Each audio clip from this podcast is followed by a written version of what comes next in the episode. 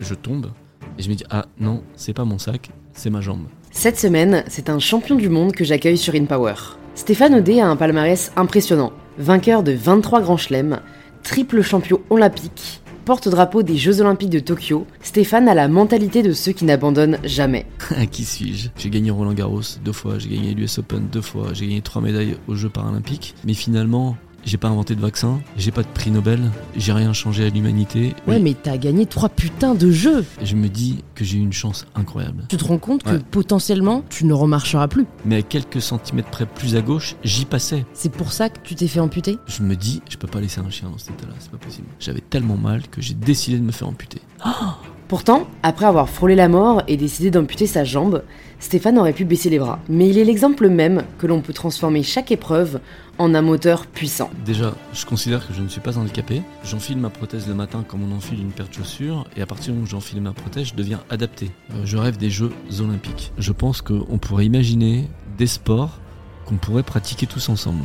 Qui que tu sois, viens comme tu es, et amusons-nous ensemble. Petite info du jour, plus de 80% des personnes qui écoutent le podcast ne sont pas abonnées à InPower. Donc je remercie sincèrement toutes celles et ceux qui prendront quelques secondes pour cliquer sur le bouton s'abonner. Et je suis ravie de vous inviter à rejoindre ma conversation avec Stéphane Houdet. Non, j'ai commencé à être passionné par le son assez bizarrement, mais quand j'étais étudiant à l'école vétérinaire, j'ai un de mes colocs, on était cinq dans une coloc, qui est parti en Guyane pour euh, faire sa thèse, c'était sur les, les parasites des singes. Et ce jour-là, enfin ce jour-là, pour cette thèse-là, une équipe de France Culture était avec lui pour les suivre dans la forêt. Et en fait, lui nous a fait écouter les premiers sons et tu te croyais dans la forêt parce que tu avais les, les bruits des animaux, les bruits des insectes, euh, les, bruits de pas quand tu marches et que ça, ça sur les feuilles. Et tu avais vraiment l'impression d'y être. Et donc euh, j'avais ça en tête. J'écoutais beaucoup. Et d'ailleurs, quand j'étais gamin, euh, j'avais une de mes tantes qui n'écoutait que France Culture et que des voix. Et plus jeune, quand j'allais chez elle, je me disais, mais c'est pas possible, mais qu'est-ce qu'elle fait avec les voix? C'est insupportable, passez-moi de la musique, faites autre chose. Et peut-être que c'est euh, une Madeleine de Proust qui est restée. Mhm. Et quand je me suis retrouvé sur mon lit d'hôpital des années plus tard, la seule chose qui m'occupait l'esprit par rapport à, à la douleur, c'était les voix. Et donc, je me mettais un casque. À l'époque où il n'y avait pas de podcast, où il y avait très peu de, de- qualité finalement Mhm. euh, audio, je me mettais un casque sur les oreilles et je m'endormais comme euh, une maman qui te raconte une histoire avec une voix. J'ai pris cette habitude et encore aujourd'hui, je m'endors avec, euh, avec des podcasts, avec des, avec des voix, essentiellement. Ah, Très c'est peu de musique. hyper intéressant. Donc c'est la force de l'habitude parce que tu vois, c'est marrant, je me dirais pas qu'une voix peut être en mesure d'amoindrir la douleur. En fait, c'est la manière dont tu vas occuper ton cerveau. Et donc, tu as besoin, quand on te conte une histoire, d'avoir un minimum de concentration, même si euh, pour un enfant, le but, c'est finalement l'endormissement. Quand tu es un peu plus grand, et d'ailleurs, moi, ça m'arrive, quand je te dis je m'endors vraiment avec, le lendemain, j'écoute à nouveau. Je me dis, ah, mais qu'est-ce qu'elle a raconté? Comment c'est fini l'histoire? J'ai jamais la fin de l'histoire. Mm. Mais d'ailleurs, euh, il y, a- il y a hum, justement ce que j'ai j'ai écouté une fois dans un podcast, un enseignement qui m'a marqué, que j'essaye un peu de pratiquer, mais je crois que j'ai pas encore vraiment toutes les clés. Mais c'était euh, un neuroscientifique qui expliquait que le meilleur moment pour avoir des idées et pour euh, voilà exploiter son potentiel, c'était le stade juste avant l'endormissement. Et que euh, je crois que c'est Einstein, euh, ou non, je, je sais plus quel scientifique faisait ça à chaque fois, il- il- pour, pour trouver une équation ou pour trouver vraiment euh, ce qui lui manquait, s'endormait, puis se réveillait, puis se réendormait, et, et ça m'a marqué. Euh, je me dis, ok, il y a, y a un pattern là, et donc parfois quand je sens que je suis un peu ensommeillée, j'essaie de me dire, ok, réfléchis à des idées et tout, mais j'ai jamais encore eu euh, d'espèce de récap pendant ce laps de temps que je trouve compliqué parce qu'en fait, si tu t'endors, comme tu le dis très bien, euh, au réveil, tu peux ne pas t'en rappeler. Sauf que si tu fais plus attention et si tu notes le matin, tu vas, tu vas voir, il y a un adage qui dit que tu t'endors avec un problème et que tu te réveilles avec une solution. En fait, ça marche. Et c'est une technique euh, qui a été éprouvée, donc euh, les neuroscientifiques ont travaillé sur le sujet, mais les sportifs le font. Quand on parle de visualisation, on visualise quelque chose qu'on va bientôt faire. Et en fait, on est en train de conditionner notre cerveau de telle sorte que le corps, par la suite, puisse faire le geste. Et ça marche super bien. Et donc, au début, moi, j'ai commencé, je jouais au golf et j'ai découvert cet univers où les golfeurs sont vraiment euh, typiques pour cet exemple parce que tu les vois avant chaque coup mimer le coup comme s'ils étaient en train de voir la balle qui allait dans le trou et c'est le cas. Donc tu t'imagines un truc, tu le fais. Et la veille, euh, souvent, on fait une reconnaissance du parcours. Donc on prend des repères, et puis le soir, ou comme un skieur, avant la descente, tu, tu, le vois en train de bouger dans tous les sens, et il est en train de se dire, ok, là je vais tourner à droite, là je vais tourner à gauche, là je me mets comme si, attention, il y a une bosse qui est là.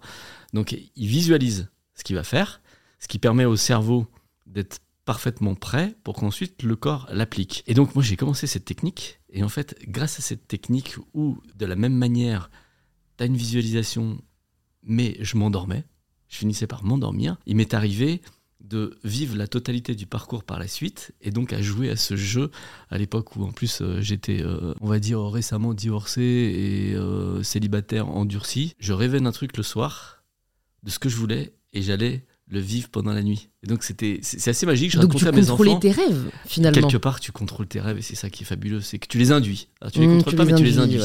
Je crois, c'est aussi ce que je fais avec les podcasts. Il y a un moment où je suis entre deux sommeils et je ne sais pas si je suis en train d'écouter quelqu'un qui me raconte quelque chose ou si je suis en train de le vivre. C'est en effet, je pense, la fine lumière, euh, la fine barrière entre, entre ces deux états. Bon, alors avant de parler de visualisation et de ce qui t'a mené à ça, on va parler euh, de toi, on va parler de, de ce qui t'amène ici et surtout, la première question que je pose à tous mes invités pour qu'ils sachent qu'ils vont écouter, c'est de se présenter de la façon dont ils le souhaitent. Ah oui, alors, à qui suis-je? Bah, Je dirais que aussi loin que je m'en souvienne, je suis un passionné de différents sujets qui aime bien euh, les prendre par le petit bout de la lorgnette, mais aussi euh, les étudier dans tous les sens. Et euh, comme je suis très joueur, je pense que j'ai commencé depuis tout gamin plutôt avec des jeux de balles.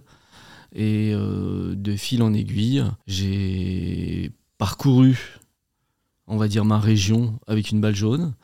Et puis par la suite, j'ai eu une autre passion qui était euh, qui m'a amené. Alors quand je dis une autre passion on va mettre des guillemets puis on, verra si on y revient par la suite. Mais il se trouve qu'à l'époque je savais pas trop quel métier j'allais choisir mais qu'une personne à mes côtés voulait absolument être vétérinaire. Donc je me suis dit tiens c'est une bonne idée je vais faire comme toi. Et donc je suis devenu vétérinaire sans connaître le métier et en, en, devenant passionné par la profession par la suite et en même temps euh, aussi très ouvert. Donc j'ai commencé puisque c'était la formation par les animaux de compagnie et puis en sortant de l'école, je me suis dit, il faut aussi que je découvre ce qui se passe dans les fermes. Donc je suis allé voir les, euh, les grands animaux. Et en même temps, euh, j'avais une petite idée autour de ce qui se passait euh, avec la pathologie du comportement. Donc j'ai étudié cette partie. Et puis, amoureux aussi des, des voyages, j'ai décidé de faire un tour d'Europe des capitales à moto. Pas passionné de moto, mais très mauvais motard. Et donc, changement de carrière et changement de carrière qui m'a amené finalement à vivre le rêve que j'avais quand j'étais gamin, qui était de devenir un joueur de tennis professionnel. Alors certes complètement différent de, de celui que j'avais en tête, puisque euh, là on va fêter les 40 ans de sa victoire, et euh, ce sont les 40 ans de la victoire de Yannick Noah à Roland Garros. J'ai jamais imaginé jouer autrement que comme lui sur un cours. Aujourd'hui je joue dans un fauteuil roulant, et je continue à être passionné, et je suis passionné aussi euh, des rencontres. Peut-être que c'est ce qui nous amène ici aujourd'hui, mais j'en ai eu une autre tout à fait par hasard il y a 5 ans, qui a fait que le 1er janvier 2023, je, je, je fais court, puisque tu m'as demandé de me présenter succinctement, le 1er janvier 2023, dans dans mon, dans mon club, je dirais, euh, aujourd'hui je l'appelle le club des 5, mais une petite fille qui s'appelle Aurore est venue rejoindre ses, ses frères et sœurs qui sont plus grands. Mais j'avais auparavant deux paires de jumeaux. Et aujourd'hui, on a une petite aurore euh, magnifique qui, m'attend là maintenant et qui sait que dès qu'on aura fini, on va, partir euh, tous les deux pour, pour la Vendée. Je vais jouer un tournoi en Vendée juste, après. On rentre tous les trois avec sa maman du Portugal. Et voilà, ce sont des jours merveilleux. Il y a dix ans, tu m'aurais demandé si je voulais un enfant, je t'aurais dit non je veux pas d'enfant, je veux pas me marier, je veux pas vivre avec quelqu'un. Et puis il y a cinq ans, j'ai dit oui à tout euh, très vite dans ma tête, euh, un flash en rencontrant euh, Marie. Et nous sommes ravis aujourd'hui. Mmh, tellement de choses qui viennent à l'esprit. alors déjà, tu as deux paires de jumeaux Oui, j'ai deux paires de jumeaux. C'est assez incroyable. Vrais jumeaux Alors les aînés sont des vrais jumeaux, des garçons identiques, pour lesquels ça a été compliqué parce qu'ils sont nés à six mois et demi de grossesse. Ah oui. Et ils sont arrivés à l'hôpital, à la maison, pardon. Ils sont restés à l'hôpital, ils sont arrivés à la maison quand ils n'avaient que quatre, quand ils avaient 4 et 5 mois. Donc là, Aurore, elle a eu 4 mois le, 1er mai, donc je me rends compte de ce que c'est que de retrouver des enfants euh, beaucoup plus tard. Et par la suite, j'ai eu une nouvelle paire, et là, ils sont hétérozygotes, un garçon une fille. Hmm. Et ça m'a valu une phrase assez, euh, assez drôle, mais euh, Roger Federer, le joueur de tennis, en rentrant dans les vestiaires de l'US Open, est venu me voir en me disant, mais tu sais Stéphane, la première personne à laquelle j'ai pensé quand j'ai appris que j'allais avoir une deuxième paire, c'est toi parce que tu étais la seule personne au monde que je connaissais qui avait déjà deux paires de jumeaux. Il se trouve que euh, quelques mois auparavant, à Rotterdam, on avait fait une photo avec mes, mes deux paires de jumeaux, mes quatre enfants avec Roger, et il s'était souvenu bien sûr de ça parce que je pense que les, les, siens étaient euh, peut-être euh, déjà dans, en préparation dans le ventre de Mirka, donc voilà. Ah ouais, donc un point commun en plus avec Roger Federer, si c'est pas sympathique. Non mais donc ça, ça m'intéresse, puis peut-être on y reviendra parce que, parce que ne serait-ce que dans la parentalité, pour moi-même avoir une, une soeur jumelle hétérozygote, c'est comme ça qu'on aussi, oui, bah, pour, même si c'est deux filles, euh, c'est quand même euh, bah, une éducation particulière. Mais ce qui m'a marqué là dans ta présentation, c'est que en fait, tu, tu, as dit que tu es devenu passionné par le métier a posteriori. Ah et ça, c'est quelque chose, je trouve, hyper intéressant, le fait qu'en fait, on puisse développer une passion. Et c'est, et c'est, je pense que ça peut intéresser les personnes qui nous écoutent, parce que on peut avoir parfois cette idée reçue que les passions, on naît avec. Et je pense qu'il y a peut-être de ça, il y a peut-être des prédispositions à, mais en fait, ce que tu, nous expliques très bien, c'est que toi, vu que tu es curieux de nature, tu es allé dans un domaine, tu l'as exploré et c'est devenu une passion, quoi. Mais je pense que c'est ça le point de départ, c'est la curiosité. On est curieux de tout, et euh, une fois qu'on a ouvert un sujet, la curiosité fait qu'on a envie d'aller plus loin et que c'est passionnant. Et peut-être ce qui est passionnant, c'est d'apprendre à apprendre plutôt que le sujet lui-même. Tu penses que tu pourrais être passionné de tout? Bah, je, crois que j'ai un peu cette tendance. Ouais. D'ailleurs, ma femme me dit que j'ai ce, ce côté-là où le, la partie sombre de celui qui peut se passionner de tout, ce sera euh, pour certaines personnes le fait de pouvoir euh, sauter du coq à l'âne euh, régulièrement ou d'ouvrir un chapitre et de dire ok ça y est j'ai fait le tour maintenant je passe à autre chose. Ouais. Mais moi je trouve ça extraordinaire. Je, quand, après mon accident j'étais cloué sur mon lit d'hôpital et puis ensuite euh, dans une maison mais je me suis mis à jouer au bridge. Chercher à faire quelque chose en permanence et j'ai adoré jouer au bridge. Hmm. J'ai joué au golf, j'ai adoré jouer au golf. Je, euh, on va découvrir un pays. Après, je vais écouter des podcasts sur euh, euh, l'histoire du pays. Alors que l'histoire, c'était pas mon truc. Il se trouve que je suis veto, j'ai mon accident, je pars jouer au tennis. Je trouve que le milieu, l'environnement tennistique est autocentré par essence. Et, et, ça, ça me va bien parce que je suis aussi un peu comme ça. Mais il me manque une dimension je vais la chercher. J'ai la chance à cette époque-là de m'asseoir sur les bancs de ton école, puisqu'il y avait un accord entre la fondation euh, Lagardère et euh, Sciences Po pour que les sportifs de haut niveau puissent avoir un bagage. Et donc moi je m'y suis inscrit juste euh, pour assister à de nouvelles conférences. Et j'ai adoré. J'ai passé trois ans sur les bancs de Sciences Po où on avait des tutorats individuels, où on visitait Paris, on avait l'histoire de Paris en direct, parce que notre professeur de, français ou d'histoire, qui, qui, connaît cette histoire par cœur, voulait nous amener sur les lieux et nous disait bah, levez le nez, vous allez voir là, euh, ou bien au contraire baissez la tête. Euh, les, les, petits pavés métalliques qui sont ici euh, place de la Bastille, ça correspond à la guillotine qu'on venait placer ici. ensuite on allait, je sais pas, Quai Branly, c'était une nouvelle histoire, enfin l'histoire de Paris comme, comme les spécialistes la racontent. C'est juste incroyable de l'avoir en, direct mmh. avec ces gens-là. Donc été passionné par ces études et, et, la politique que je que je connaissais pas. Et euh, c'est les personnes aussi qui nous rendent passionnés. Exactement. Et donc du coup, des personnes passionnantes ouais. qui font que ben ils transmettent cette passion aussi. Ton accident, il arrive à quel âge? J'avais 25 ans. Est-ce que tu peux nous raconter, euh, pour peut-être les personnes qui ne le savent pas encore, ce qui, ce qui t'est arrivé? Oui, bien sûr. Euh, donc, euh, je suis à un moment de ma vie où je pense euh, on s'imagine immortel, invincible. 25 ans. Je suis très heureux dans tout ce que je fais et je vais m'associer avec le vétérinaire avec lequel je travaille, qui est devenu un ami, dans l'Allier. Et, d'ailleurs, oui, sera, il y aura une anecdote marrante à ce sujet, mais on décide de, de s'associer. Donc l'Allier euh, centre de la France, euh, la spécialisation, enfin où l'élevage le, plus important c'est l'élevage du charolais. On fait essentiellement des soins obstétricaux, donc des césariennes de vaches la nuit et des soins des veaux euh, la journée. Et ça me plaît ça me plaît, je suis ravi. Et je me dis, bon, on, se fait un bout de chemin ensemble. Et à l'époque, en plus, on n'était pas zapper. Donc, c'est quand je dis un bout de chemin, c'est OK, je fais ma vie ici et je m'installe là et je deviendrai vétérinaire. enfin, je resterai vétérinaire dans l'Allier. Et donc, pour célébrer notre future association, on dit parce que c'est aussi un métier qui est dur, beaucoup la nuit et puis il fait froid et euh, c'est assez particulier. On a besoin de rêver. On décide de faire le tour d'Europe des capitales à moto pendant l'été suivant pour célébrer cette future association. Et le troisième jour, après avoir essuyé euh, des pluies incroyables en traversant euh, la France et la Suisse, un peu plus tard, on se retrouve en Autriche et dans la magnifique ville de Salzbourg. La veille, je me souviens, on va jouer aux échecs dans la rue avec des grandes pièces, des grands échiquiers de, rue. Euh, et donc le lendemain, il fait un temps magnifique. Et puisque c'est la première fois, on s'arrête au bord d'un lac. Et au moment de repartir, on est trois motos, donc mon ami Veto avec son épouse et deux de ses enfants qui sont sur une moto et moi je suis seul sur la troisième moto. Ils repartent et moi j'ai envie de jouer avec les canards qui sont là. Donc il y a les canards qui sont au bord et euh, on est euh, dans une partie un peu de forêt et en même temps il y a de l'eau. Et donc euh, je dis bah ok je vous rejoins. Et donc je sais pas, je pars cinq minutes après et je décide de les rejoindre. Il y a quelques virages en montagne et j'arrive au bord d'un lac où c'est juste somptueux, il fait un temps magnifique. Et là devant moi il y a une, une voiture rouge, un cabriolet que je venais de regarder peu de temps avant en France parce que c'est une marque allemande qui venait de sortir un cabriolet qui n'existait pas. Euh, c'était la première fois qu'ils faisaient ça. J'ai dit tiens c'est marrant, ça existe en vrai. Il y a des gens qui l'ont acheté. Euh, j'ai regardé et donc je, regarde la voiture qui euh, bon il y a une partie qui est souvenir et une partie qui est réelle. C'est toujours un peu confus dans ma tête, mais je double la voiture et cette voiture au même moment se déporte sur la gauche pour doubler des vélos qui étaient devant elle que j'avais pas vus. Et donc elle me coince sur la file de gauche et là, je dis, ah mince, j'avais pas vu. Et en fait, je touche la voiture qui arrive en face. Et je touche très peu parce que je ne tombe pas de la moto. Je dis, mince, il y a mon sac derrière qui a touché, j'ai absolument rien senti. Je freine, à peu près maintenant on sait une quarantaine de mètres parce qu'il y a la trace. Et au moment où je vais reposer ma moto 40 mètres plus loin, bah en fait je tombe et je me dis ah non c'est pas mon sac, c'est ma jambe.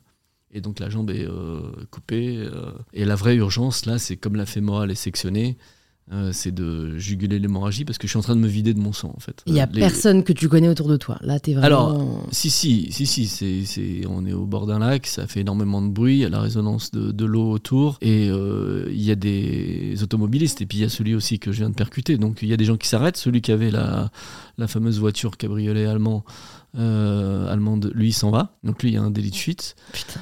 Et en revanche, je suis tout de suite aidé, et c'est aussi, c'est aussi ma chance. Euh, je suis aidé dans un premier temps par des automobilistes, euh, par un médecin de campagne qui s'arrête et qui me pose une perfusion, donc du liquide physiologique qui me sauve la vie parce que je suis vraiment en train de me vider de mon sang. ensuite, les pompiers arrivent. Donc, les pompiers, l'été, je tombe sur des jeunes qui savent pas trop ce qu'il faut faire, qui commencent par mettre du sable. Il y en a partout. Et puis, le premier qui, qui, supporte pas ce qui est en train de se passer, qui se retourne, qui, vomit partout. Ensuite, mes amis euh, viennent m'aider. Et là, c'est assez marrant parce que chez les enfants, donc il y a F et, euh, et, Ben, ce sont des, des Flamands. Euh, ben fait des études de médecine, mais n'arrive pas à gérer la situation et est vraiment en, état de choc, certainement. presque plus que moi, puisque moi je suis touché et je, je suis calmé, on va dire. Et en revanche, sa sœur, qui fait des études de lettres, gère comme une maman. Elle se met derrière moi, elle me parle, elle me dit de pas enlever mon casque, elle m'apaise, même si je suis, euh, je suis tranquille, mais elle a un, rôle protecteur immédiat et très bonne conseillère. Et d'ailleurs, euh, je, fais un bond euh, dans l'histoire, mais des années plus tard, je vais me rendre compte que les dommages collatéraux sont plus importants que les dommages que j'ai vécus moi-même. Et je pense qu'elle a été plus abîmée que moi dans cette histoire. Pour elle, ça a été un, traumatisme plus, plus conséquent. Moi, j'ai paf, la jambe qui est coupée, c'est fini, euh, on repart, on fait autre chose. Euh, je, blague euh, quasiment sur la route en disant bah, demain, la partie de squash qu'on avait prévu de faire va être équilibrée parce que je ne jouerai que sur une jambe. mais, mais, tu dis ça parce que tu ne réalises pas Parce que Qu'est-ce que tu ressens vraiment quand à 25 ans tu te rends compte que potentiellement tu ne remarcheras plus? Alors c'est pas ce que tu te dis, ce que tu te dis, en tout cas c'est pas ce que je me dis. Et après c'est toujours l'histoire du verre à moitié plein, mais en fait je me dis que j'ai eu une chance incroyable, que ma tête n'a pas touché, que je suis en train de sentir tout ce qui se passe, que la colonne n'est pas touchée, que je suis en vie, parce que euh, à quelques centimètres près, certainement je passais entre ces deux voitures. Il m'a rien manqué pour passer entre les deux voitures, mais à quelques centimètres près plus à gauche, j'y passais parce que je la touchais de plein fouet et là c'était fini. Donc je suis déjà dans ah mais quel bol finalement c'est que ma jambe et ma jambe c'est que dalle. Hmm. Et tu, je voyais pas mon visage, hein, mais je sentais que j'étais pas touché à la tête. T'arrives à t'accrocher. Euh, tu t'accroches, tu t'accroches. Et d'ailleurs, par la suite, euh, ce sont des, des, des, sujets de conversation qu'on a beaucoup sur le circuit de tennis sur lequel je joue, mais c'est cette relativisation qu'on fait les uns des autres.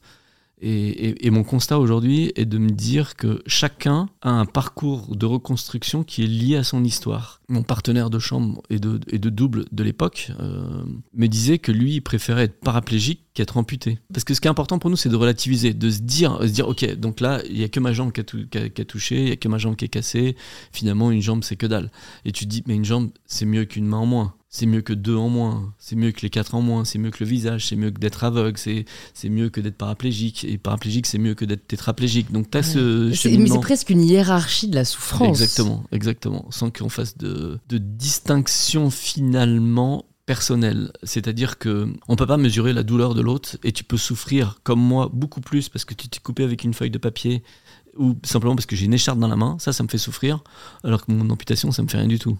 Mais ce sont tes histoires à toi. Quand tu mmh. racontes euh, une, souffrance liée euh, à une prise alimentaire, elle est peut-être plus importante que euh, un bout en moins.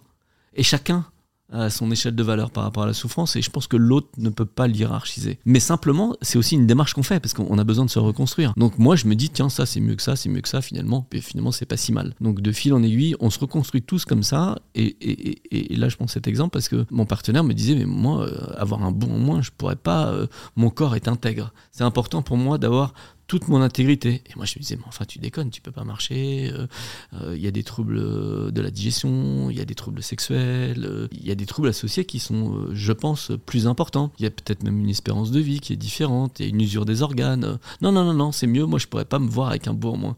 Et c'est vrai que même moi, aujourd'hui, hein, si je me regarde dans le miroir avec le bout en moins comme ça, tu dis, ah, tiens, c'est vrai que c'est quand même bizarre. Il y a une mmh. intégrité corporelle qui est, qui est modifiée. Et cet état d'esprit euh, optimiste, euh, tu arrives à le garder euh, quand tu es sur ton lit d'hôpital? Est-ce qu'il y a un moment, une espèce de contre-coup, où au final tu n'as pas souffert durant cette période de, d'hôpital? Ah non, si, si, non, c'est quand même difficile. Hein. C'est quand même très difficile d'être. Déjà, il y a la douleur. Ouais.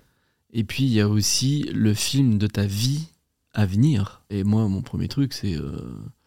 J'aurais, pas, j'aurais plus de femme j'aurais pas de femme, personne ne va m'aimer. Moi, je m'aime pas avec ce corps modifié, donc pourquoi un autre m'aimerait? Mais un autre dans ma vie personnelle, mais aussi dans ma vie professionnelle.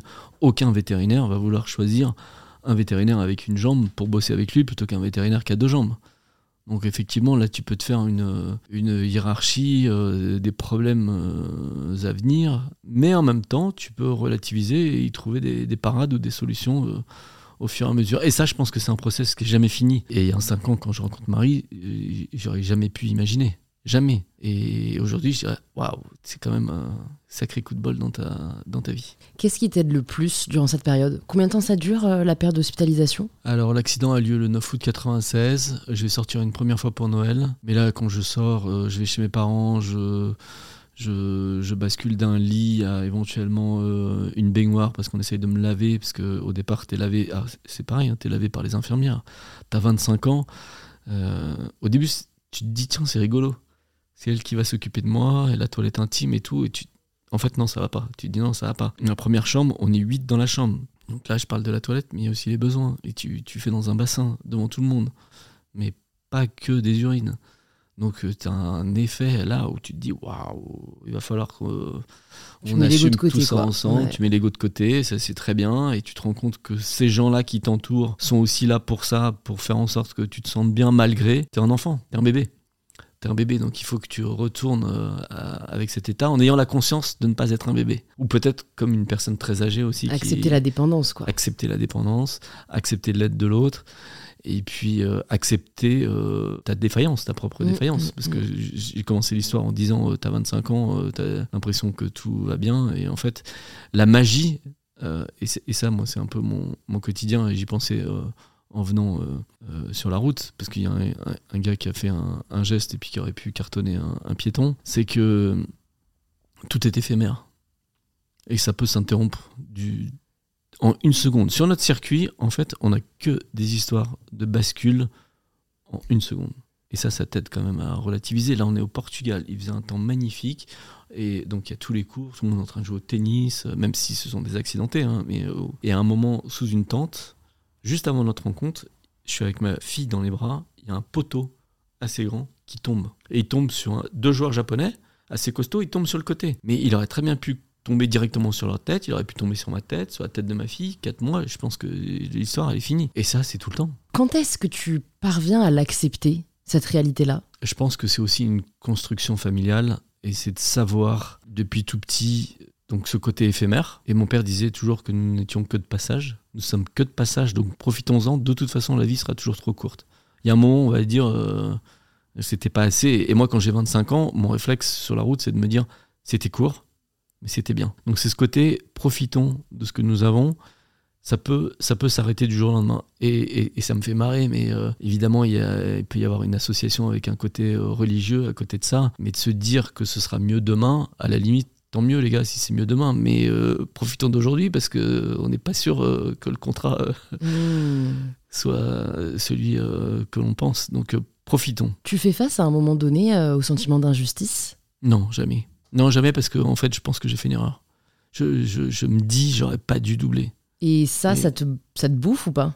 Non, non, non, je pense qu'au contraire, ça m'aide parce que je vois les gens autour de moi qui sont dans ce combat de l'injustice. Je crois que ça ne les aide pas à se reconstruire. En tout cas, ça fait un mmh. délai puisque c'est pas de ma faute. Et, c'est comme dans le sport. Si c'est pas de ta faute, en fait, c'est plus dur à accepter. C'est vrai. Alors que si tu dis, ok, bon, bah là, j'ai pas été bon, euh, mon podcast, en fait, il est naze parce que j'ai oublié de mettre une carte dans le. Dans la caméra. Dans la caméra, le dispositif euh, ou que le son est mauvais. Euh, et puis, tu te fâches contre contre tes équipes, ou alors tu dis bah mince, c'est moi la responsable et euh, la prochaine fois je ferai mieux.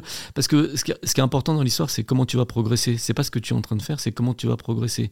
Ça te permet de te détacher du résultat immédiat, de te dire si jamais euh, je suis champion du monde, euh, il va se passer ceci, si jamais j'ai euh, la palme à Cannes, il va se passer cela, si jamais tu es toujours dans le si et peut-être aussi la déception. Alors que si tu es dans l'instant et que tu prends du plaisir et que nous on boit notre petit thé matcha et notre petite madeleine, on est ravis et puis et puis demain il se passera encore autre chose et on va garder ce côté enfantin émerveillé. Et ça, je crois que l'émerveillement, le sourire de l'enfant qui, qui, te, qui te regarde et qui te fait un sourire et tu sais pas pourquoi, et c'est dans toutes les langues, tu te dis, mais attends, mais c'est trop génial. Et c'est finalement, euh, tout ça, c'est hyper bien fait et il faut en profiter. Est-ce que c'est pas un petit peu paradoxal avec ton goût pour la compétition? Tu vois, j'ai du mal à voir cohabiter les deux parce que je me dis, si jamais on a ta mentalité que j'admire énormément, hein, de au fond, ce qui compte, c'est le plaisir qu'on y prend et pas forcément le résultat. Est-ce que ça nous pousse vraiment à nous dépasser à chaque match? Parce que j'ai l'impression que les meilleurs, c'est pas tant ceux qui aiment gagner que ceux qui détestent perdre. Bah, je crois pas.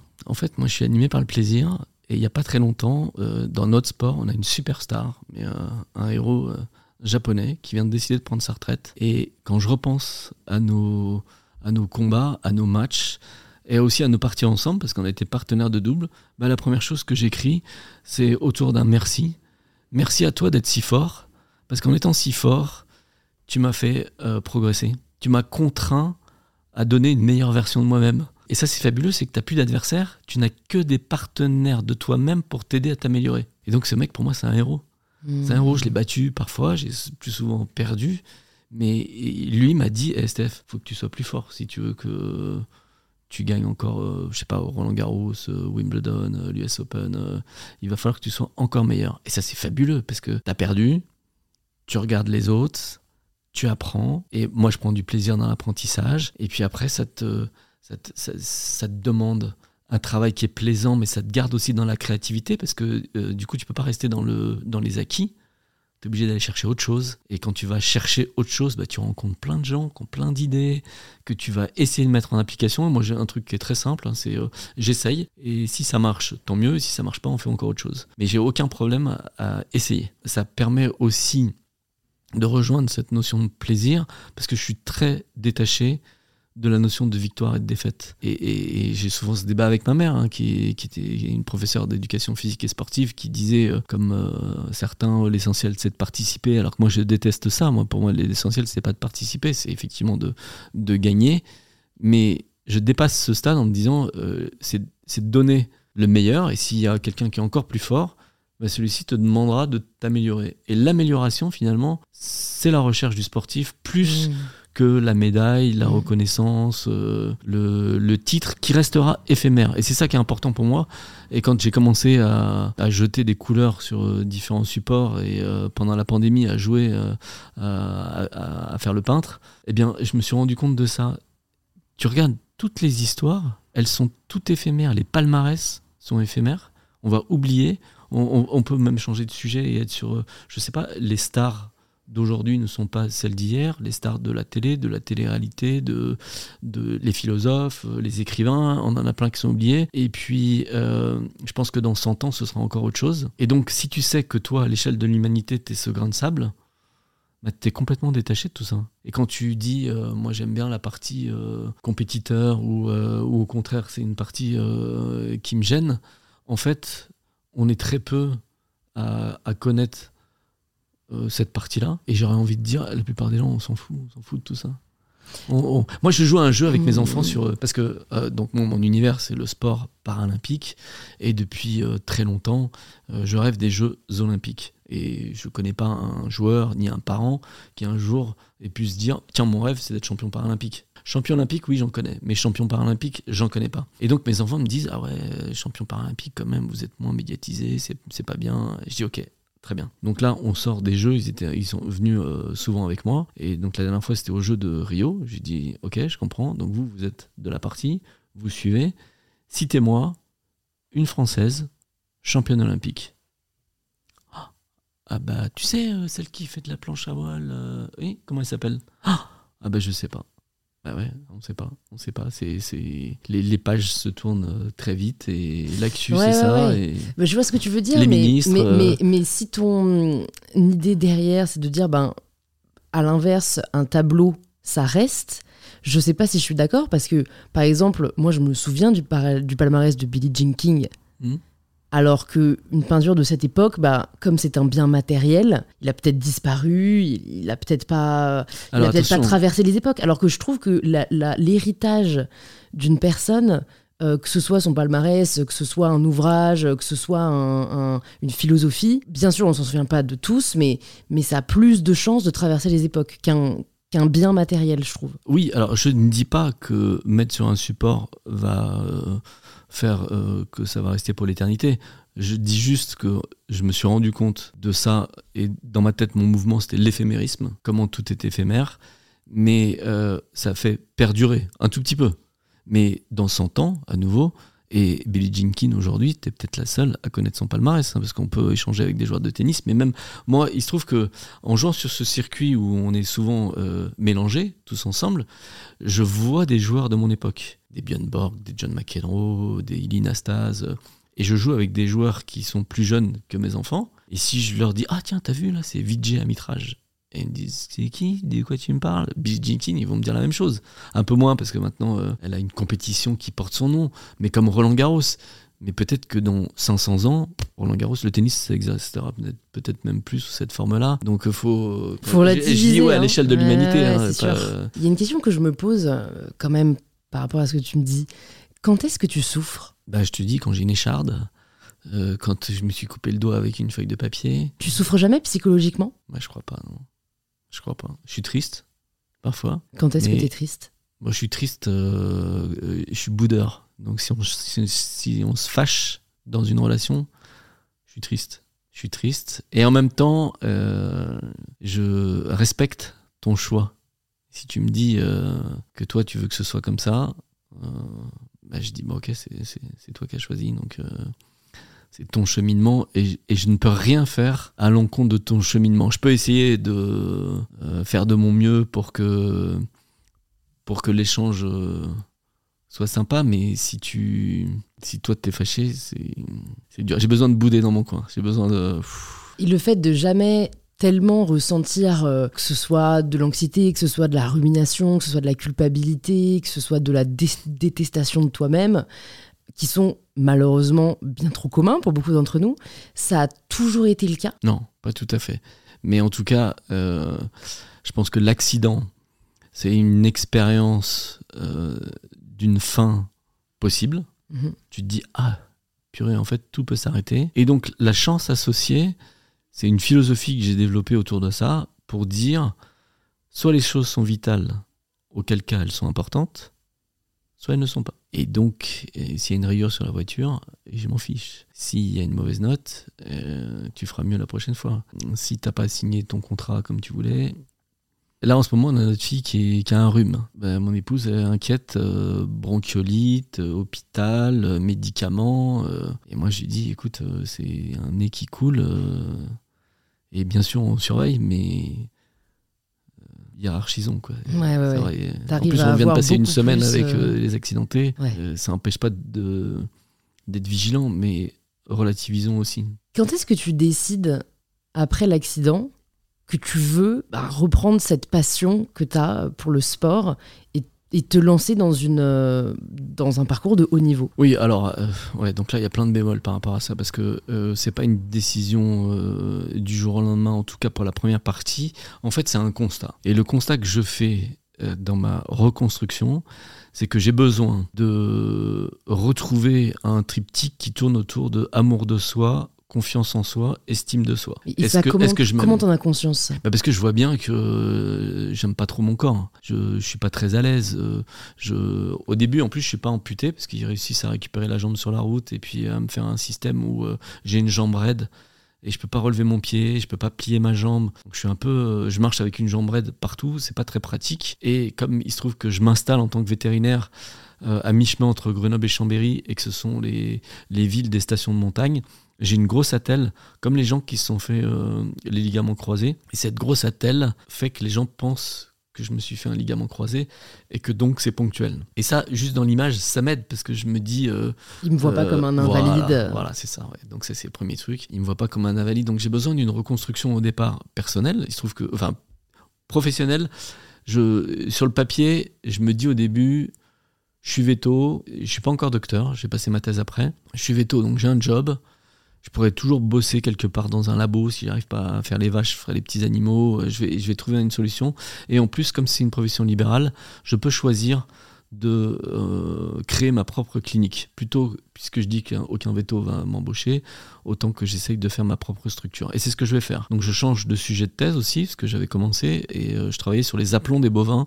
Et c'était une thèse qui était assez sportive, puisqu'il fallait aller euh, dans les champs voir les aplombs des vaches. Et là, je décide de faire une, une étude sur les créations de cliniques vétérinaires à activité canine, chien-chat en me disant, je fais mon étude euh, de marché, ma thèse, et en parallèle, je fais une vraie étude de marché qui va me dire, tiens, si tu veux t'installer en tant que veto, le meilleur endroit, c'est celui-là. Donc je fais ça, je découpe la France en deux, je choisis la moitié sud, et finalement, je m'installe à mi-chemin entre Grenoble et Chambéry. Donc là, j'ai une reconstruction professionnelle. En parallèle, j'ai une reconstruction personnelle puisque euh, je vais avoir euh, ces deux paires de jumeaux avec la femme avec laquelle j'étais, qui est donc la maman des quatre premiers et qui est vétérinaire elle aussi. Donc on est associés, on fait ce chemin ensemble. Mais sur le plan perso, il manque un truc. Enfin, perso, euh, très individuel. Mm. Je crois que j'ai une image de moi depuis tout gamin de sportif. Mais en plus de sportif qui a plutôt tendance à gagner de temps en temps. Comme j'ai pas ça, je joue au bridge. Et là, tout de suite, je me dis, il faut que je fasse du bridge de compétition. Je peux rien faire avec mon corps, donc je vais le faire avec ma tête. Comme j'aurais pu jouer aux échecs, où j'aimais bien ces, ces activités-là. Donc je joue au, bridge. Et puis, un peu par hasard, un jour, un délégué médical qui vient me rendre visite me dit qu'il s'est mis à jouer au golf et que le golf c'est fantastique et que peut-être je pourrais jouer. Moi je me dis, bah non, je peux pas, je peux pas marcher, je suis coincé. Euh. mais en revanche, je veux bien venir avec toi. Euh, sur un parcours et puis je, je, te suivrai, euh, j'essaierai de taper une balle et puis on verra. Elle me dit non, non, on va prendre une petite voiturette, on va jouer ensemble. Bon, ok. Donc on y va. Et donc, premier jour, j'avais déjà joué quand j'étais à l'école veto. Et là, je joue et je joue très bien par rapport à, mes souvenirs de, golfeur et puis par rapport à, un classement possible, je joue super bien. Il me dit, vas-y, on va en faire plus, on en fait plus, on se met un programme ensemble, et puis finalement, je joue une première compétition, et puis cette compétition, je la gagne, et ça me qualifie pour une compétition nationale que je gagne, qui me fait euh, partir une semaine au Maroc. Alors, c'est plutôt en mode loisir, mais euh, je m'amuse bien, et il se trouve que sur place, je rencontre un gars qui est le capitaine de l'équipe de France Andy Golf. Et quand il me voit jouer, il me dit, mais c'est pas possible, faut que tu fasses le championnat de France. Euh, tu, joues très bien. Ok, c'est quand? Bah, C'est dans 15 jours ou dans 3 semaines. Je vais jouer le championnat, je gagne le championnat. Donc là, j'intègre l'équipe. Et petit à petit, en fait, je, me reconstruis en retrouvant une image de moi sportif que j'avais perdu. Et d'ailleurs, il y a un passage, puisque euh, dans mon club, les gens commencent à me parler de résultats sportifs. Là où auparavant, je me mettais dans un coin du practice et je voulais pas qu'on me voit taper, je voulais pas qu'on me voit marcher. euh, J'imaginais ce corps tordu qui marchait mal. Et quand les gens me parlent de résultats, je me dis tiens, c'est marrant, le regard des gens sur moi a vraiment changé. euh, ils me voient à nouveau comme un sportif. Je crois que ça va me prendre une quinzaine de jours et je me dis non, je suis idiot. C'est pas le regard des gens sur moi qui a changé. C'est ce que tu dis toi, c'est mon propre regard sur moi-même qui a changé. Du coup, je suis capable tout seul de renvoyer une image positive. Cette histoire de communication en effet miroir, c'est que si tu envoies un sourire, tu reçois un sourire. Si tu envoies un air apathique, euh, ça, ça pourrait euh, moins bien se passer. Et ça, tu penses que tu aurais pu le faire même sans avoir les résultats que tu as eus? C'est ça que je trouve difficile dans la vie, tu vois. C'est que parfois, tu vois, sûrement que tu avais conscience du fait que le fait de toi ne pas t'aimer ne renvoyait pas une image particulièrement valorisante de toi-même. Mais c'est peut-être la limite du fake it until you make it. Tu vois, c'est. Oui. T'aurais pu, tu penses, réussir? Oui, parce qu'en fait, euh, encore une fois, c'est une, une question de, de hiérarchie. Et quand on parlait tout à l'heure de la, de la reconnaissance, euh, c'est exactement la même chose. C'est-à-dire que moi, je me suis construit avec le tennis gamin, mais à un niveau régional. Et je me suis épanoui avec mon niveau régional. Quand je joue au bridge, je joue dans un petit club, dans un petit village. Donc je suis pas en train d'imaginer, enfin si j'ai en tête qu'un jour peut-être je ferai partie de l'équipe de France, mais euh, mon plaisir n'est pas asso- associé au fait d'être champion du monde. Mais juste, on joue tous les quatre là, on fait un Monopoly, j'ai envie de gagner le Monopoly. Et puis si je perds, je, je perds, c'est pas, pas grave, je suis, je suis ravi. Mais euh, j'ai autant de plaisir, je pense, à tous les niveaux. Je vois ce que tu veux dire. C'est juste le fait d'accomplir et de te construire Ouais. qui, te, qui te donne ce sentiment de.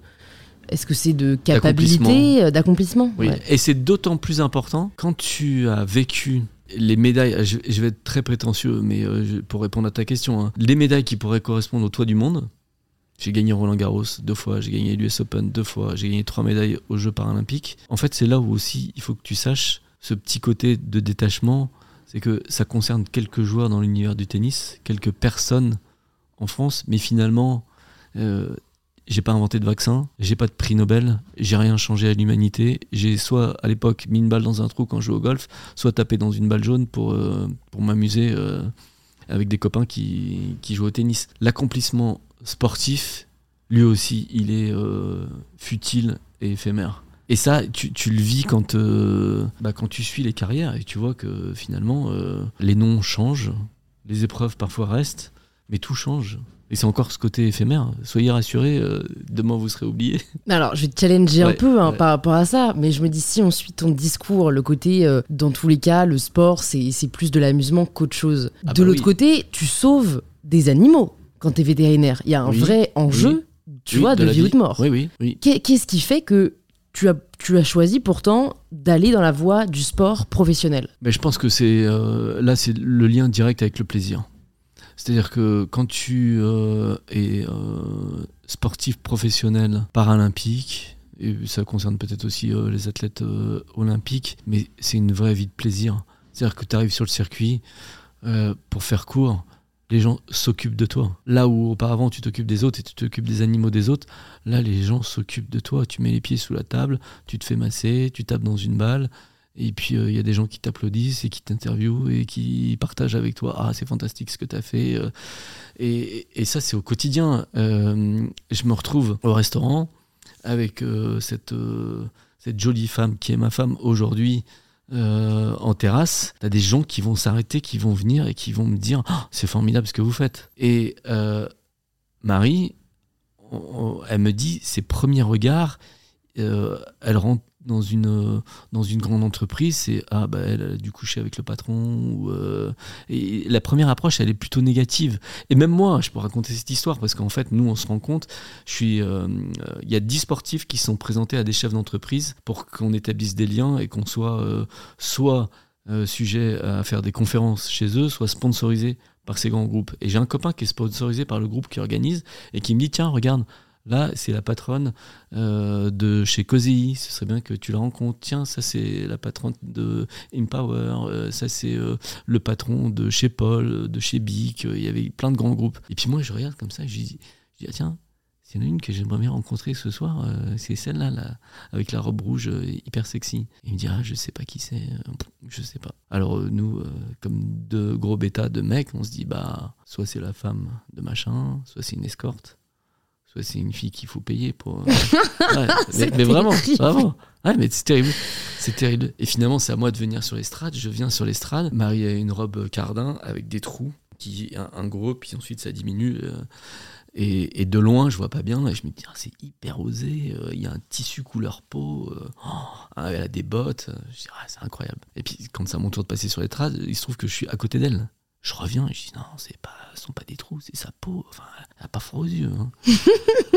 et, et après, c'est dans mon tempérament, mais je, je regarde et mon pote me dit bah, va, va la voir, va la voir. Je dis non, non, je vais pas la voir, je vais pas la voir. Euh, un peu ce côté aussi, euh, ça fait peur. Et finalement, c'est Marie qui vient, qui se pose juste devant moi, de dos, parce que la- les interventions sont pas finies. Donc mon copain me donne un petit coup de coude, il me dit vas-y, parle-lui. Je dis non, non, je parle pas, je parle pas.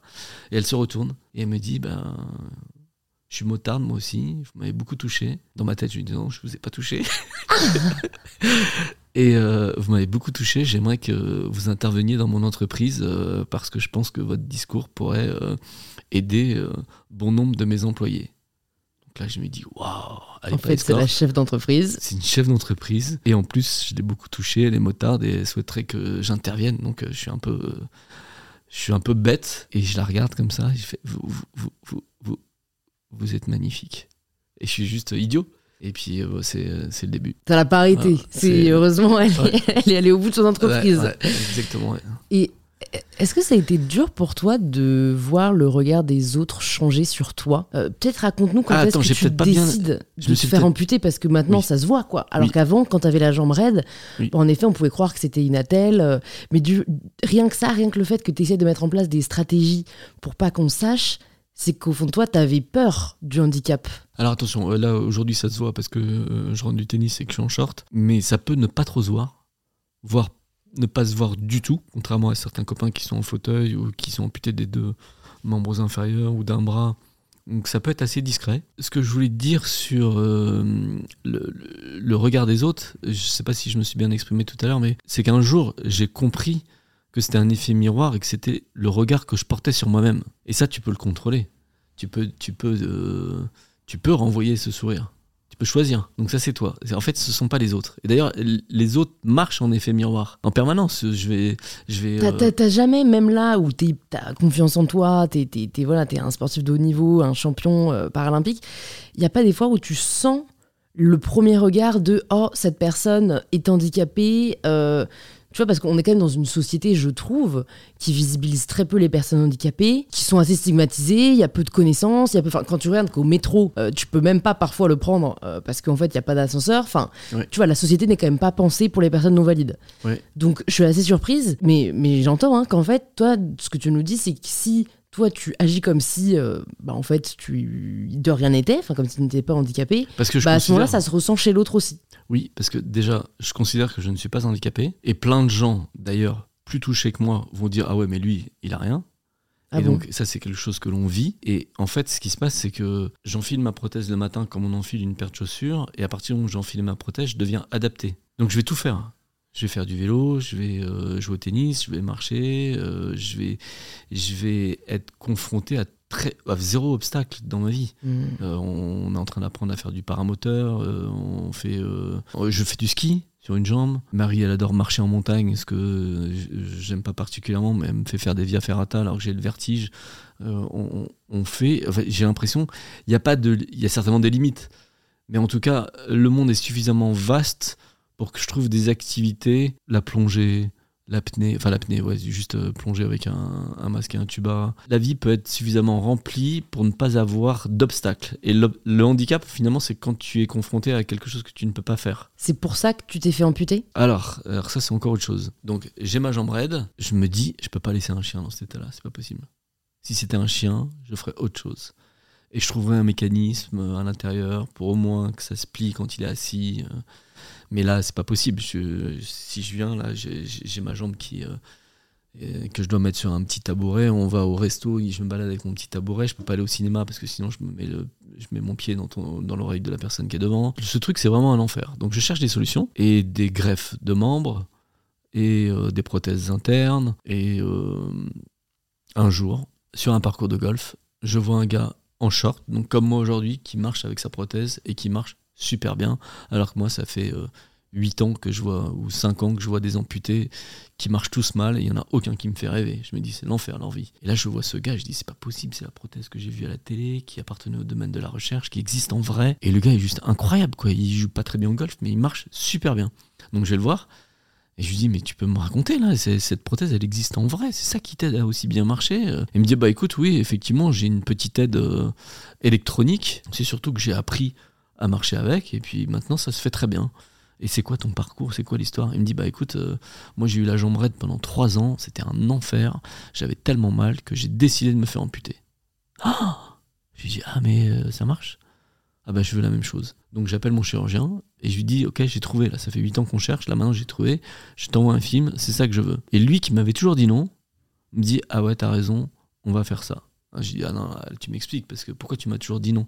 Il me dit, bah écoute, c'est simple, euh, c'était en, en 2004, donc il avait vu les Jeux paralympiques de 2004, il avait vu les évolutions sur les prothèses, et surtout, il connaissait mon état médical. Et quand on, quand on dit j'ai choisi de me faire amputer, j'ai surtout choisi la date, parce que c'était inéluctable. J'allais un jour devoir y passer, et en attendant, il m'avait mis un clou en haut du fémur qui traversait le semblant de genou qui me restait jusqu'à la cheville. Et donc c'est ça qui me bloquait. Et euh, un jour, euh, en fait, ce clou qui se tordait déjà provoquait des douleurs dorsales, mais en plus allait à terme soit se casser, soit euh, faire qu'il allait falloir le changer. Et comme il n'y avait rien qui fonctionnait, il allait falloir m'amputer. Donc là, comme j'ai 34 ans, je dis, bah tiens, on le fait maintenant. Parce que maintenant, je vais pouvoir euh, apprendre à marcher. Et tu vas me changer ma vie maintenant plutôt que dans 20 ans où euh, je pourrais pas faire grand chose. Et donc, on fait ça. Et je rencontre en fait ce joueur de golf au mois de septembre. Et le 28 décembre 2004, euh, trois mois après, euh, il m'ampute. Je me réveille, c'est mon cadeau de Noël, c'est fantastique. J'ai euh, j'ai plus de douleur. euh, J'imagine à nouveau de la mobilité. Et d'ailleurs, je vais vivre un 16 heures assez difficile bien plus tard, puisque en amont, j'ai travaillé avec le prothésiste et le chirurgien pour qu'ils se calent sur la future prothèse à mettre. Et le premier jour où, avec un plâtre, les prothésistes me disent Tiens, on va te faire essayer parce que le, le, le moignon commençait à cicatriser, tu peux essayer. J'ai une prothèse, je, je me mets dans des barres parallèles pour avancer et j'arrive pas à plier le genou.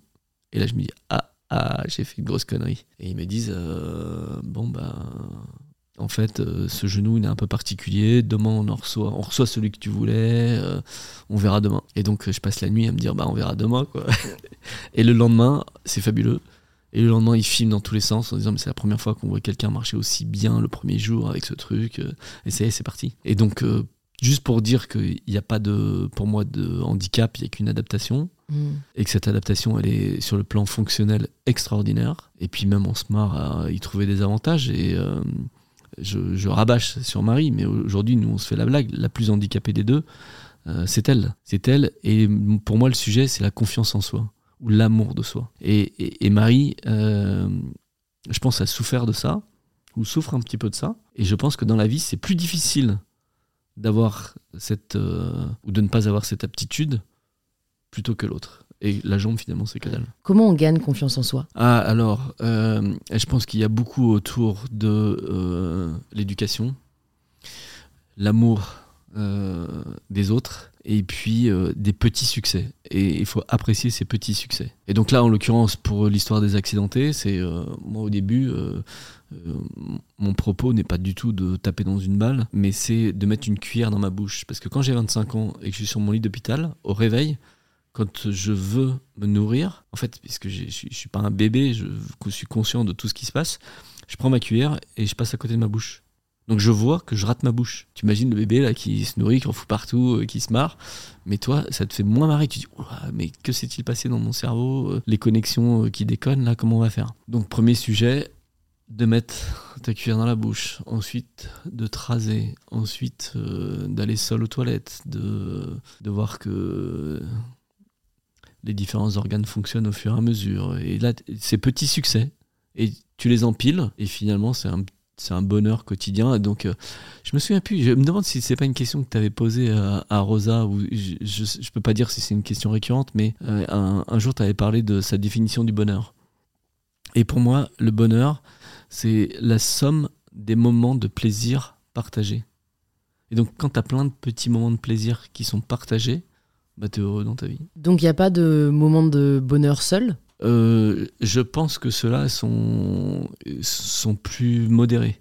Dans l'intensité Et tu peux être content de toi, mais pour que le bonheur soit ou que le moment de plaisir soit plus intense, moi ce que j'aime, c'est quand les gens me racontent comment eux ont vécu le même moment et qu'on fasse ensemble. Les, deux, les points de vue en fait. Il y a une phrase qui dit euh, euh, comprendre le monde, c'est comprendre les différences de points de vue. Et donc, c'est ce que j'aime bien. C'est comment euh, toi, tu as vécu l'événement, quel qu'il soit, hein, hmm. et comment l'autre l'a vécu. Euh, euh, Rosa parle de. Elle, son kiff, c'est d'aller voir un film, et puis ensuite de parler du film. Comment tu as vécu le film? Mais je pense que ça, ça en fait partie. Toi, tu l'as vécu comment? Toi, tu l'as vécu comment? On en parle. Hmm. Tu prends plus de plaisir à jouer des matchs en double qu'en individuel? Non, je suis pas sûr. Non, non, non. Je suis suffisamment égocentré pour prendre euh, du plaisir euh, tout seul, en simple. Tu vois, moi, je, pense que. Enfin, moi, je sais que j'ai des grands moments de bonheur à lire. Oui, bah oui. Mais, c'est pas partagé, tu vois. Mais jamais tu vas pas, tu vas pas ensuite euh, bah, proposer ce livre à quel... Bah oui. Ouais, ouais, ouais, mais, mais en le racontant, je ressens moins de joie que quand je l'ai lu et que je l'ai ressenti, tu vois. Ouais, mais quand tu le lis, tu es en train de te raconter une histoire et puis finalement c'est un échange que tu as avec l'auteur ou avec les, mots. C'est sûr, oui, oui, c'est vrai que c'est pas c'est pas soi face à soi-même. Mm. Et comment alors est-ce que tu passes du golf au tennis? Est-ce que c'est parce que tu as fait le tour du golf? Non, pas du tout, pas du tout. Alors comment je passe du golf au tennis? C'est concomitant avec l'histoire que je viens de te, raconter, à savoir que en septembre 2004, c'est le championnat d'Europe handi-golf. Ça se passe sur le golf de la Vente-Seno à côté de Strasbourg, et je rencontre ce joueur amputé qui marche super bien. J'appelle le chirurgien et là, je me dis, je vais faire des films, je vais retourner le voir, je vais en parler en famille, je vais en parler avec mes enfants, euh, et puis euh, j'ai besoin d'en savoir plus. Donc, euh, je vais le voir jouer en Italie le mois suivant, puis encore le mois suivant en Espagne. Donc là, c'est le mois d'octobre 2004, et je vais jouer en Espagne. Et mes copains me font une surprise le soir en me disant, mais tu sais avec qui tu joues demain? Il se trouve qu'au golf, quand on fait la reconnaissance des parcours la veille, on joue avec des célébrités ou des partenaires euh, des sponsors qui sont, invités. Et moi, je joue avec un célèbre joueur de foot qui s'appelle Johan Cruyff, pour ceux qui connaîtront. On passe 6 euh, heures, parce qu'on joue 18 euh, trous ensemble. Il y a deux caméras, deux équipes de télévision qui le suivent.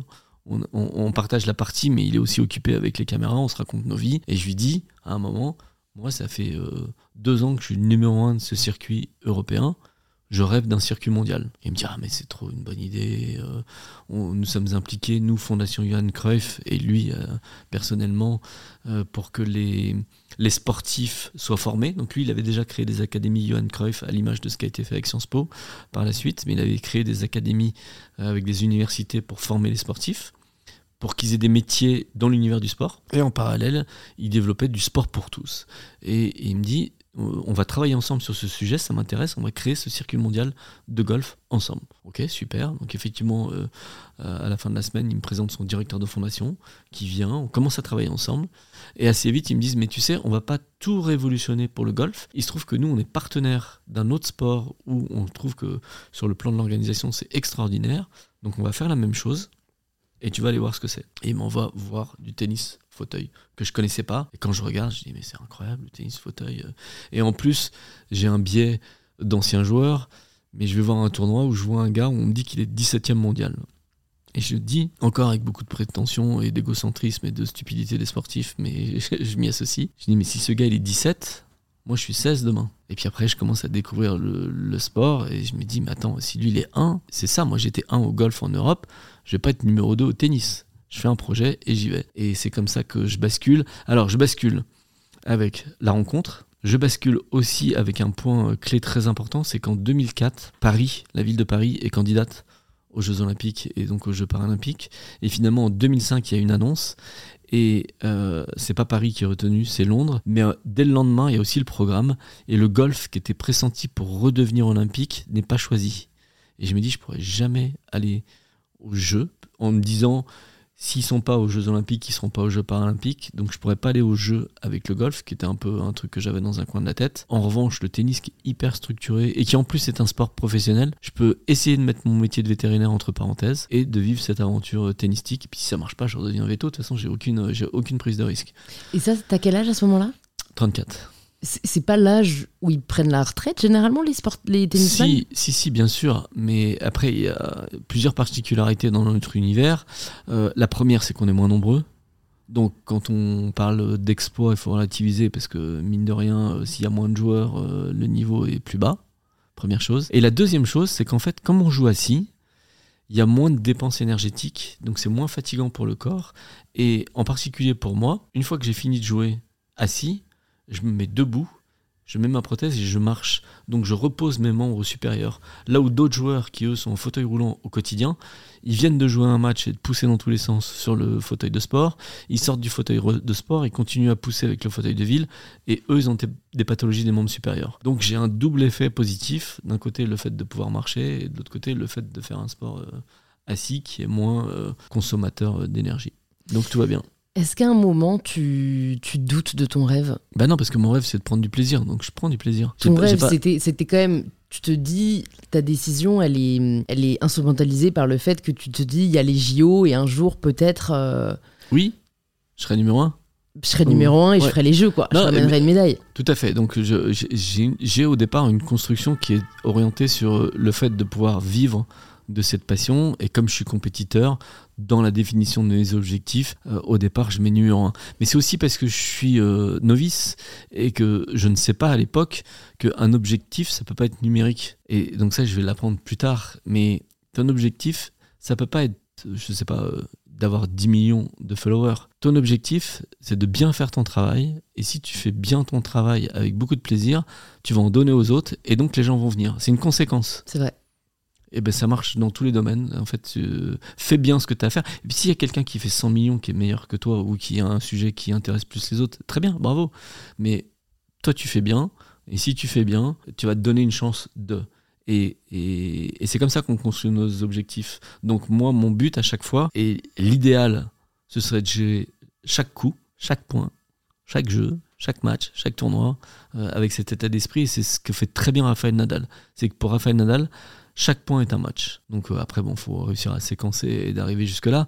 Mais le plus important dans l'histoire, c'est de retenir que l'objectif ne peut pas être de gagner une médaille, euh, de gagner un tournoi. L'objectif, c'est ton engagement et ce qui va te permettre euh, de travailler entre le, jour du tournoi et, et aujourd'hui ou demain. C'est hyper intéressant ça. Parce qu'en gros, Rafael Nadal, son objectif, c'est pas d'être numéro un mondial, c'est d'être le meilleur joueur qu'il peut être ce jour-là. Et la conséquence sera Exactement. le fait d'être numéro un mondial. Ça marche dans l'industrie. Et c'est ce qui fait aussi qu'il gagne autant. Parce que lui, d'ailleurs, moi je suis comme lui, je sais pas s'il a 14, à 15, à 16 ou à, 17, mais lui il a oublié qu'il avait gagné 14 euh, fois Roland Garros avant. Il revient et il dit, mais non, mais c'est aujourd'hui que ça se passe. Et moi c'est maintenant, et je veux gagner ce premier point, et ce deuxième point, et ce troisième point. Et à la fin, les journalistes ou les gens euh, comptent en disant, ah, il a 14, il a 15, mais sauf que la semaine d'après, il joue à Wimbledon. Donc lui il s'en fout dans Roland Garros, il est déjà dans le prochain. Et puis à mmh. Wimbledon, les autres ils veulent le battre. Ils disent, mais euh, après il y a l'US Open. Donc tous les jours, T'as ce truc qui permet deux choses. Un, tu te reposes jamais sur tes lauriers, ce qui est quand même pas mal dans l'esprit euh, détachement, euh, engagement, recherche de reconnaissance et en même temps euh, humilité. Humilité très très importante chez lui. Et donc le deuxième truc, c'est qu'il ne pleure pas non plus sur son sort. Il accepte quand il perd, il dit ok, bravo, t'as été meilleur que moi. En revanche, je suis déjà au travail pour demain. Tu te souviens de ta première victoire en Grand Chelem? Ouais. ouais, je m'en souviens. C'était quand? C'est magique. C'était en 2012. Je joue justement cette superstar japonaise euh, qui s'appelle Shingo Kunieda. Euh, et qui euh, est numéro un mondial. Il est numéro un mondial. J'ai travaillé avec bah, l'école des arts et métiers juste à côté où je faisais du développement sur mon fauteuil roulant. Donc j'avais mis en place un système sur mes roues pour qu'elles soient mieux, que j'ai une meilleure préhension. Et en fait, mes roues étaient très lourdes à l'époque. On n'avait pas trouvé de, matériaux légers, mais on avait fait une amélioration. C'était fatigant. J'avais lu le livre de Yannick Noah qui s'appelle Secret, etc., où il raconte euh, comment, la veille de Roland Garros, il rêve de la finale de Roland Garros et qu'il a perdu. Et son père le réveille le matin, alors que dans son rêve, il a perdu Roland Garros. Et il se réveille, il dit Ah, ah non, j'ai pas perdu. Ah, mais non, mais c'était dans mon rêve. Donc euh, maintenant, ça joue, tu sais, la deuxième chance, j'y vais. Mmh. Ah, mais j'y vais. Et en parallèle de ça, il raconte comment la fatigue, en gros, c'est que dans la tête. Alors après, on pourra en parler, mais comme j'avais cette lecture, je suis arrivé sur le cours, je gagne le premier set, je perds le deuxième. On va jusqu'à 6 partout au, au- troisième set. Oui, je crois que c'est à ce moment-là. On fait une pause. Je me regarde dans le miroir. Je suis claqué. Ça fait déjà euh, plus de deux heures qu'on joue. Et je me dis, je, me dis, c'est que dans la tête. Je suis en pleine forme. Je suis que dans la tête. C'est que dans la tête. Je suis en pleine forme. Je reviens sur le cours. Je perds 5 points à 1. Donc pour ceux qui connaissent pas, là, c'est premier à 7 points. Souvent, euh, 5-1, on pense que c'est plié. Et puis, euh, je dis, bon, bah, c'est pour aujourd'hui. Moi, de toute façon, comme Yannick, hein, si j'ai perdu le, match dans mon rêve, euh, donc le dernier point n'est pas joué, il faut y aller. Je remonte, je fais deux, deux aces. euh, Enfin bref, je vais pas rentrer dans les détails techniques, mais je reviens à 5-4. Finalement, il fait 6-4. Et puis là, il y a plusieurs points incroyables. Et finalement, 7-6 pour moi, balle de match. Et donc ça, c'est l'arbitre qui va me raconter la suite. Mais Shingo met la première balle faute dehors au service. Et puis la deuxième qui vient près de la ligne. Et je la joue, parce que tu as le réflexe de jouer. Et je me dis, mais elle été faute, elle été faute, elle été faute. Et l'arbitre me dit, j'ai attendu que ton adversaire, il me raconte des années plus tard, hein, demande de venir vérifier la marque euh, pour faire l'annonce. Mais euh, j'allais venir montrer la marque euh, faute. Il a rien dit. Et donc j'ai dit, je sais tes matchs, euh, Stéphane Houdet, euh, c'était mon premier Roland. J'ai jeté ma raquette, j'ai regardé les gens. euh, et il y avait une ministre des Sports qui était là euh, et qui, a des années plus tard, on lui demandait ses cinq meilleurs souvenirs de sport. Et moi, je rentrais d'un tournoi, j'étais affalé sur mon canapé, je l'écoutais parler de Platini, d'Amélie Mauresmo. et je sais plus si en quatrième ou en cinquième, elle dit il y avait aussi la victoire à Roland Garros d'un joueur français, Stéphane Houdet. J'ai dit, quoi? Incroyable. Donc ça, c'était fabuleux. Donc tu gagnes ce premier Grand Chelem en Ouais, 2012. C'était ton 2012. combien, combienième Grand Chelem? Ouais, j'ai commencé à jouer en 2005 la première fois, et les grands chelems ont dû commencer en 2007. Donc j'avais fait des finales Ouais. perdues. Ouais. J'allais te demander, Et- qu'est-ce qui fait, tu penses, que cette fois-ci tu gagnes? En fait, je me rapprochais, puis j'étais dans une démarche de progression. Euh, J'apprenais. Et ce jour-là, je pense que j'avais à la fois du plaisir et du détachement. Je voulais jouer chaque coup. J'étais à la maison. J'avais imaginé que j'allais pouvoir le battre. Je m'en étais déjà rapproché. Et en plus, euh, en, battant, en le battant ce jour-là, je, deviens, je suis devenu numéro un mondial. Donc il y avait vraiment euh, tout euh, qui était autour.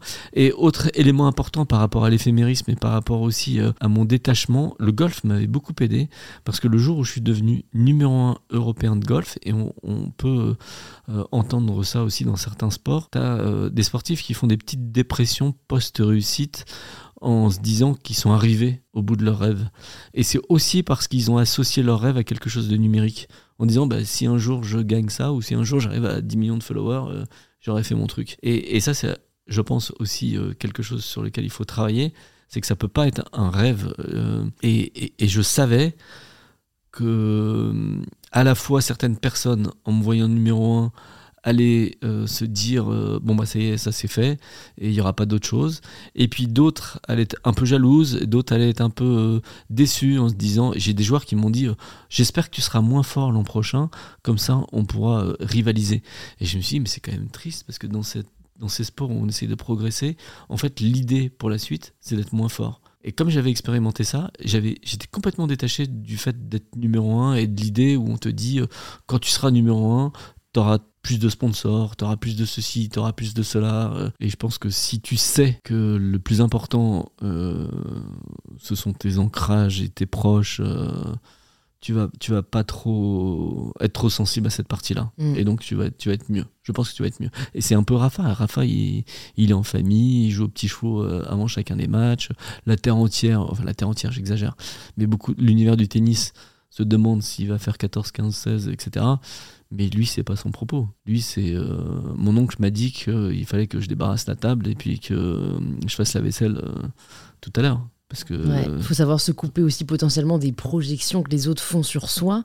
Ça, c'est pas toujours facile. Alors il y a les projections et puis il y a peut-être aussi euh, les, je sais pas comment on pourrait les définir, mais euh, quelques personnes malveillantes Mm. autour de toi et qui vont savoir aussi euh, retourner leur veste euh, s'il y a un autre meilleur qui arrive ou si euh, le vent tourne. Hmm. Ça faut, faut le savoir. Faut- Mais bien sûr, quand c'est la première fois, tu peux pas deviner. Tu, vois, tu imagines que tout le monde t'aime. Mmh, c'est sûr, les désillusions, c'est ce qui fait grandir aussi. Mais euh, je sais qu'il y a un sujet qui te parle, c'est, on en parle un peu là, mais c'est la mentalité de la gagne.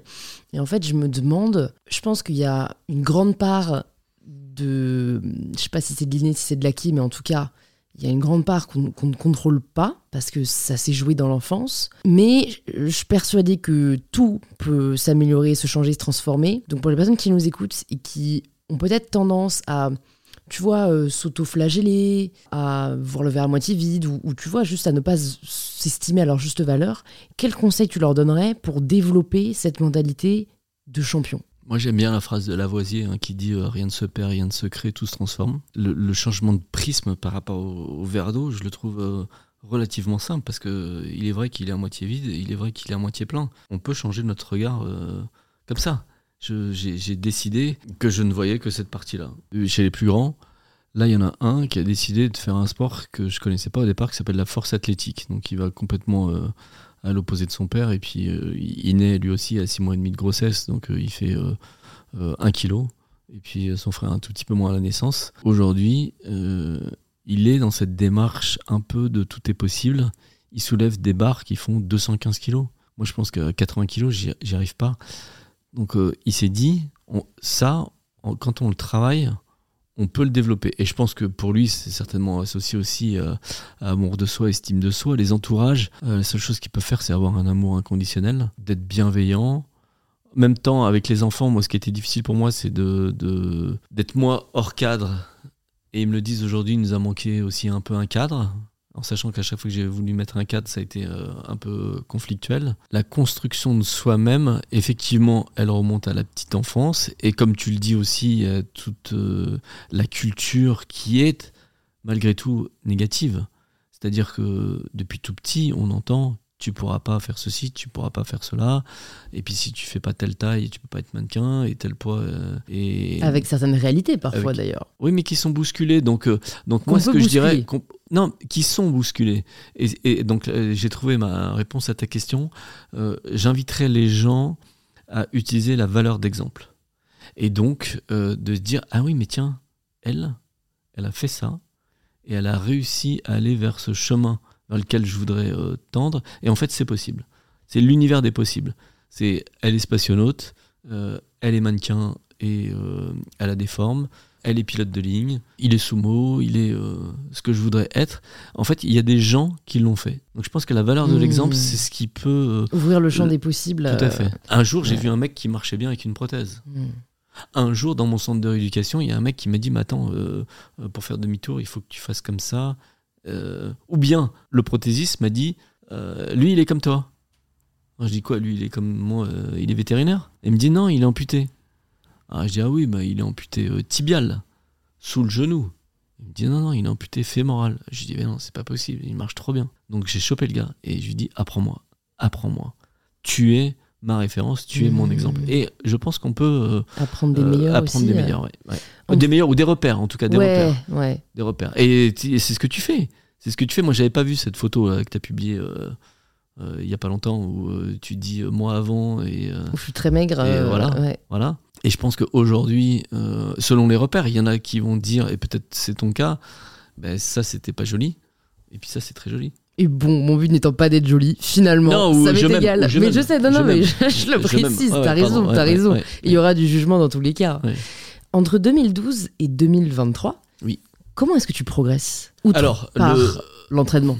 Je m'enrichis de ce que font les autres. Pareil, l'exemple. Comment euh, les autres euh, travaillent, comment ils jouent, comment. Euh, le tennis a beaucoup évolué, le tennis, le tennis et le tennis fauteuil. Donc, on est en permanence en train de chercher, enfin en tout cas moi, une évolution et parfois une révolution. J'ai fait une révolution sur mon fauteuil, mm. puisque au lieu de jouer assis, comme tout le monde, je joue à genoux. Et ça, c'est une particularité qui est liée aussi euh, à mes travaux de, recherche avec les, en tout cas aux travaux de recherche des chercheurs des arts et métiers et de deux boîtes françaises qui ont décidé de faire mon, mon fauteuil roulant, dont un fabricant de roues de vélo français spécialiste du carbone qui s'appelle Corima, qui a dit ok, on va te faire des roues pour ton fauteuil. Et puis par la suite, euh, comme c'est fantastique ce qui a été fait, on va aussi faire ton châssis. Donc on a vraiment vécu une aventure ensemble pour, euh, pour construire ce fauteuil qui fait penser euh, enfin qui a été réalisé à partir d'une page blanche. C'est-à-dire que par le passé, tous les athlètes ont réfléchi à une pratique à partir de leur fauteuil de ville. Donc ils sont euh, paraplégiques, ils sont en fauteuil roulant et puis ils veulent jouer au tennis, donc ils arrivent avec leur fauteuil de ville et puis ils se disent ah bah tiens, je tourne pas bien à gauche, je tourne pas bien à droite, je vais incliner les roues. Ça s'appelle le carrossage, ils ont développé ça. Après, ils se basculent en arrière pour servir et ils se disent ah bah je tombe, euh, on va mettre une roulette anti-bascule. Et puis petit à petit, c'est l'amélioration du fauteuil. Moi, je fais l'inverse. Je vais voir les chercheurs. J'écoute beaucoup de gens qui sont autour de l'univers du cyclisme parce que les cyclistes écoutent leur vélo. Encore euh, le son. Et tu as un son parfait, une mécanique parfaite que tu es capable de, d'entendre. Et donc, euh, je prends des infos. Et ensuite, je vais voir les chercheurs et je leur dis je voudrais faire un coup droit comme ça. Je voudrais faire un revers comme ça. Donc, c'est-à-dire un coup droit et un revers comme quand j'étais plus jeune et que je jouais au tennis. Est-ce que vous pourriez me faire rouler? Et donc, ils partent d'un postulat qui est complètement différent en disant quel est le mouvement idéal. Et de ce mouvement idéal debout, on va définir le mouvement idéal dans une position qui va lui permettre de rouler. Et ça, c'est à genoux. Hmm. Donc voilà ce qu'on a fait, ça c'est une amélioration euh, technique. Après, il y a des améliorations euh, sur le cours, sur ta façon de jouer, sur ta façon d'appréhender les matchs, sur ton détachement aussi, de se dire, euh, voilà, j'ai gagné trois fois les Jeux paralympiques euh, euh, en double et en même temps euh, le monde s'est pas arrêté de tourner et, et, la vie continue et puis les années passent et, et puis il y a des gens qui font des trucs je pensais aux attentats ouais non mais je pensais aux ah. attentats tu vois il y a des trucs je, je, savais pas quel était le terme mais tu as des vies qui s'interrompent mmh. et puis des trucs de ouf bien sûr profitons de, ce que nous avons c'est quoi ton même si t'as pas de rêve numérique tu vois quel quel est ton, objectif maintenant? Maintenant que tu as gagné les grands chelems, maintenant que tu as gagné les JO, maintenant que. Tu vois Qu'est-ce qu'on peut te souhaiter pour la suite? Bah, Que ça se termine le plus tard possible, en fait. Ce que je dis, moi, c'est. Euh, je prends énormément de plaisir à ce que je fais.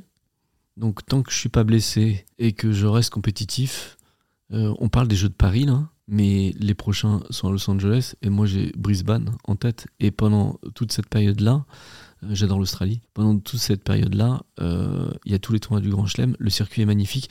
J'ai un rêve associé aussi.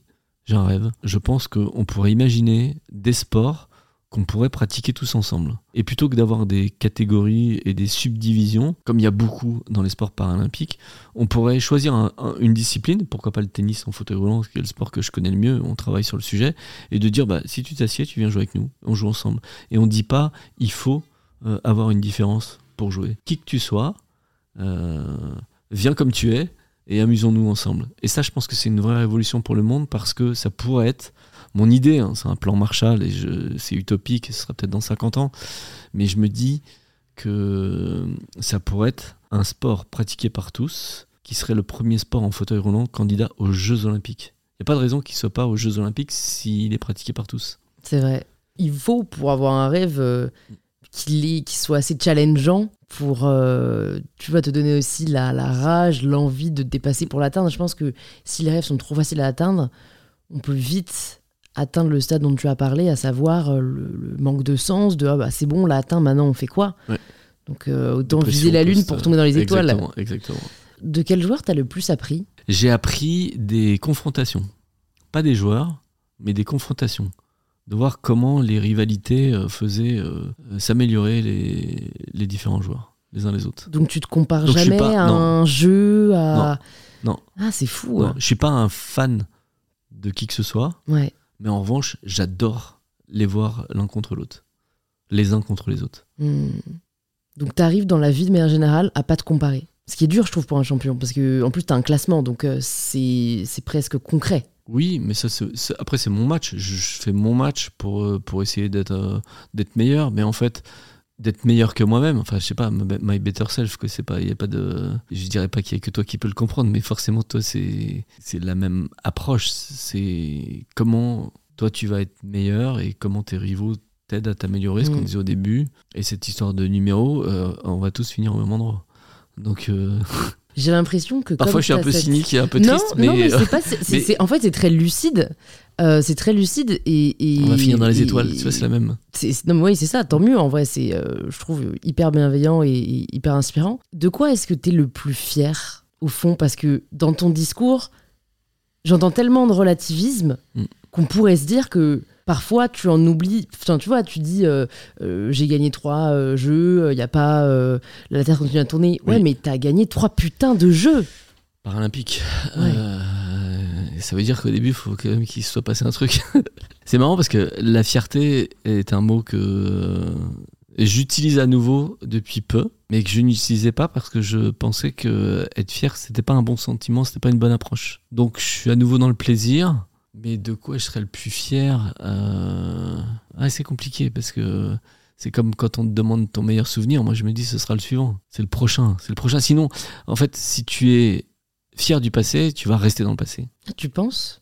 Bah oui, puisque tu as mis un point sur quelque chose qui date d'hier. Donc, euh, et, et- et Ouais, pourtant, j'ai quelques années de plus. Ouais, ouais, Mais, euh, je sais je moi je sais que j'arrive à dire que je suis fière d'avoir écrit un livre. Oui. Sans me dire euh, que je, je m'enferme dans le passé, tu vois, je pense au prochain et tout, mais Oui, d'accord. ouais. Donc, euh, que, de- de- quoi je suis le plus fier à ce jour? Bah, Je vais te dire alors euh, d'avoir compris ce jour-là que la vie ne tenait qu'à un fil. Et c'est ça qui a euh, construit ma philosophie par la suite, de se dire bah, soit c'est vital, auquel cas c'est Mhm. important, soit ça ne l'est pas. Ça, je suis assez euh, heureux d'avoir pu me rendre compte de ça à 25 ans. Voilà, Ouais. c'est ça le truc. ouais, c'est vrai. Parce que c'est certainement une forme de sagesse qu'on développe en se rapprochant de la fin.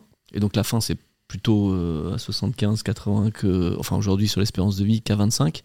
Mais si ça t'arrive à 25, c'est une chance. Parce que là, tu dis, ah ouais, en fait, euh, c'est, tout Mhm, s'arrête mhm. comme ça. Donc ça, c'est génial. Ça, c'est un vrai cadeau. J'ai quelques petites dernières questions pour toi, Stéphane. Euh, S'il y avait une ressource, que ce soit un podcast, que ce soit un film, que ce soit un livre, que tu aurais à nous recommander, qu'est-ce que ce serait? Alors, dans mon univers, il y a un truc qui est une Bible, qui n'est pas forcément connue, mais en français, c'est le jeu intérieur. Et ça s'appelle The Inner Game.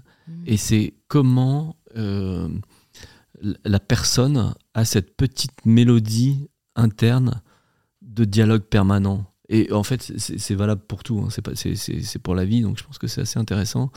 C'est euh, c'est ce que tu es en train de te dire à toi-même. Et comment tu joues avec ça, et comment tu peux soit t'en détacher, soit travailler avec, et en tout cas euh, t'améliorer par rapport à ça. Et ça s'appelle The, The Inner Game.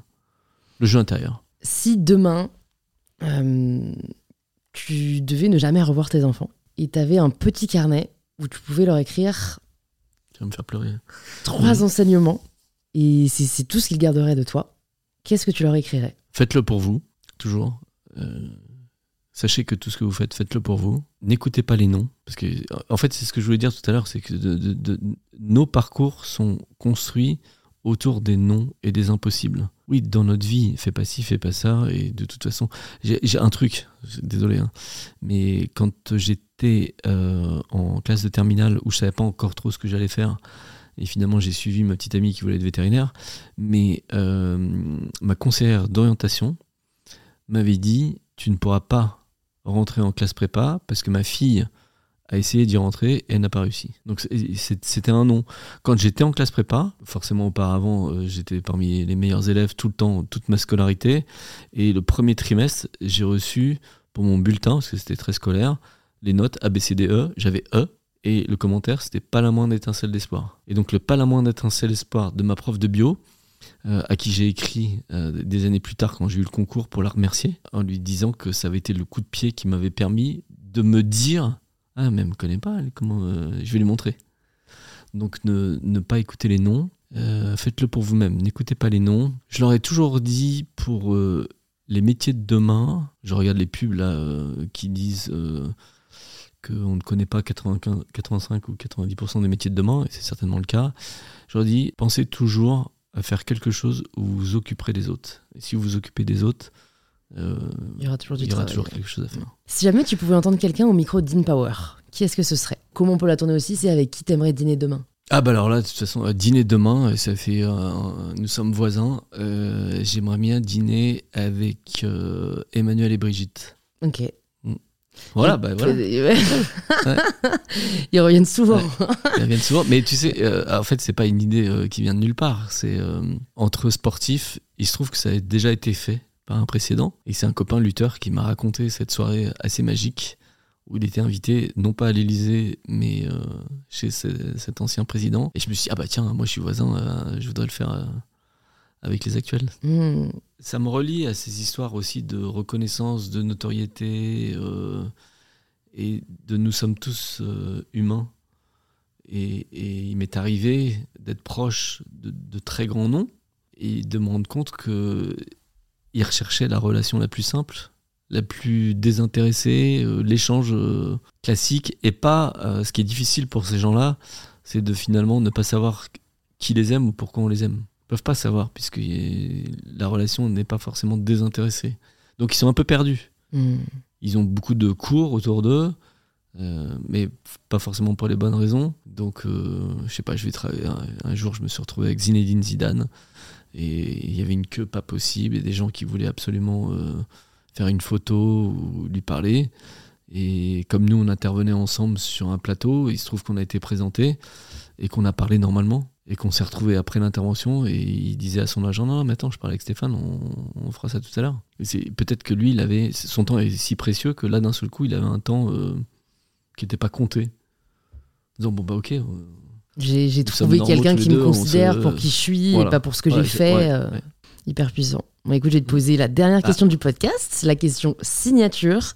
Ça signifie quoi pour toi prendre le pouvoir de sa vie? De prendre conscience qu'elle ne tient qu'à un fil. Mm. quand tu prends conscience que ça ne tient qu'à un fil je pense que tout est simplifié. Merci beaucoup Stéphane, j'ai passé un super bon moment avec toi.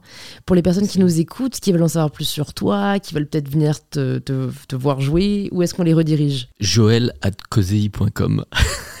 Je L. mettrai cette adresse L. email dans, les, dans la description. Et bon, je mettrai aussi tes réseaux sociaux comme ça, on pourra euh, te suivre de près. Et euh, bah, j'espère à très vite Stéphane. à très vite merci Louise J'espère que cette conversation vous a plu. On serait vraiment heureux d'avoir vos retours sur l'épisode. Alors n'hésitez pas à nous taguer en story, Houdet et mybetterself, et envoyer un petit message à Stéphane si le podcast vous a plu. Je pense que ça lui fera très plaisir. Et si vous cherchez quel épisode écouter ensuite, plus de 250 épisodes sont disponibles gratuitement sur InPower. Vous pouvez vous abonner directement sur la plateforme que vous êtes en train d'utiliser. Je vous dis donc à très vite pour un tout nouvel épisode d'InPower.